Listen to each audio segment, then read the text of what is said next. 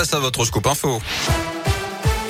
Et le journal, c'est avec vous, Gaëtan Barallon. Bonjour Gaëtan. Bonjour Yannick, bonjour à tous. On débute avec vos conditions de circulation et ses difficultés autour de Rive de Gier sur la 47. Des travaux sur l'autoroute. La voie de droite est neutralisée dans chaque sens qui provoque des bouchons dans le secteur. Ce sera le cas également demain, mercredi et jeudi à chaque fois de 9h à 16h. Quelques difficultés aussi entre la Talodière et l'Etra là aussi à cause de travaux. Enfin, un chantier qui attaque aujourd'hui quai Fourcault à Rouen. Ça va durer jusqu'au mois de mai avec notamment la création d'une piste cyclable à double sens.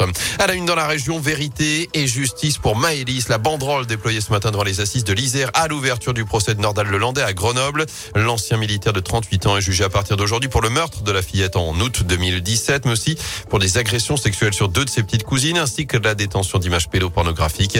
Un procès hors norme qui va durer trois semaines. Retour sur cette première matinée d'audience avec vous, Léa Dupérin. Vous l'imaginez, l'ambiance ce matin était particulièrement pesante. Quatre ans que la famille de Maëlys se prépare à ce moment forcément difficile. La famille de la la petite fille disparue est arrivée ensemble, ses parents qui sont depuis séparés, ainsi que sa grande sœur âgée aujourd'hui de 16 ans. J'avais besoin d'être là, a seulement dit le père, Joachim Desarrojo, qui ne souhaite qu'une chose, de la sincérité, sans vraiment y croire, dit-il, avant d'ajouter, je veux qu'il soit en prison. Les proches de Maëlys ont pris place dans la salle d'audience. Sa mère a gardé dans ses mains une photo de sa fille encadrée sur les genoux. En face, Nordal Lelandais a fait son entrée dans le box vitré des accusés, vêtu d'une chemise claire, barbe de quelques jours calme, il a échangé quelques mots avec son avocat avant de se rasseoir. Cet après-midi, un premier témoin de personnalité sera entendu. Merci Léa. Notez que le verdict est attendu le 18 février. Nordal Lelandais, déjà condamné à 20 ans de prison pour le meurtre d'Arthur Noyer l'an dernier, en cours la réclusion criminelle à perpétuité. Allez-vous justement suivre ce procès? C'est notre question du jour sur radioscoop.com.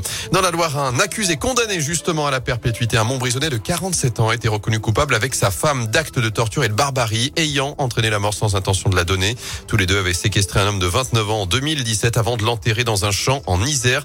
Elle a écopé vendredi de 20 ans de prison. En bref, attention sur les routes. Vigilance jaune neige verglas dans la région. La Loire et la Haute-Loire sont concernés jusqu'à demain matin. Le prix des péages va augmenter de 2% en moyenne dès demain, mais Vinci Autoroute annonce aujourd'hui un gel des tarifs sur la majorité de ses trajets courts, à savoir 80% des trajets de moins de 30 km, deux tiers des trajets de moins de 50 km. Pour les plus longues distances, ce sera du cas par cas selon le concessionnaire d'autoroute. En foot, les dernières rumeurs, les dernières négociations, c'est aujourd'hui le dernier jour du mercato. Les clubs ont jusqu'à 23h59 pour boucler les différents dossiers, notamment à saint toujours à la recherche de renforts, notamment en attaque où Enzo Crivelli est en pole position, avançant de 26 ans, passé notamment par Bordeaux. Les Verts également à la recherche d'un défenseur latéral. Des Stéphanois qui vont aussi surtout devoir se relever après la désillusion hier soir en Coupe de France, élimination face à l'un des petits poussets de la compétition, l'équipe de Bergerac, vainqueur 1-0 avec ses Stéphanois Samir Bakir, Antoine Letiévent. Le prochain match des Verts, ce sera samedi 17h face à Montpellier dans le Chaudron. Merci beaucoup.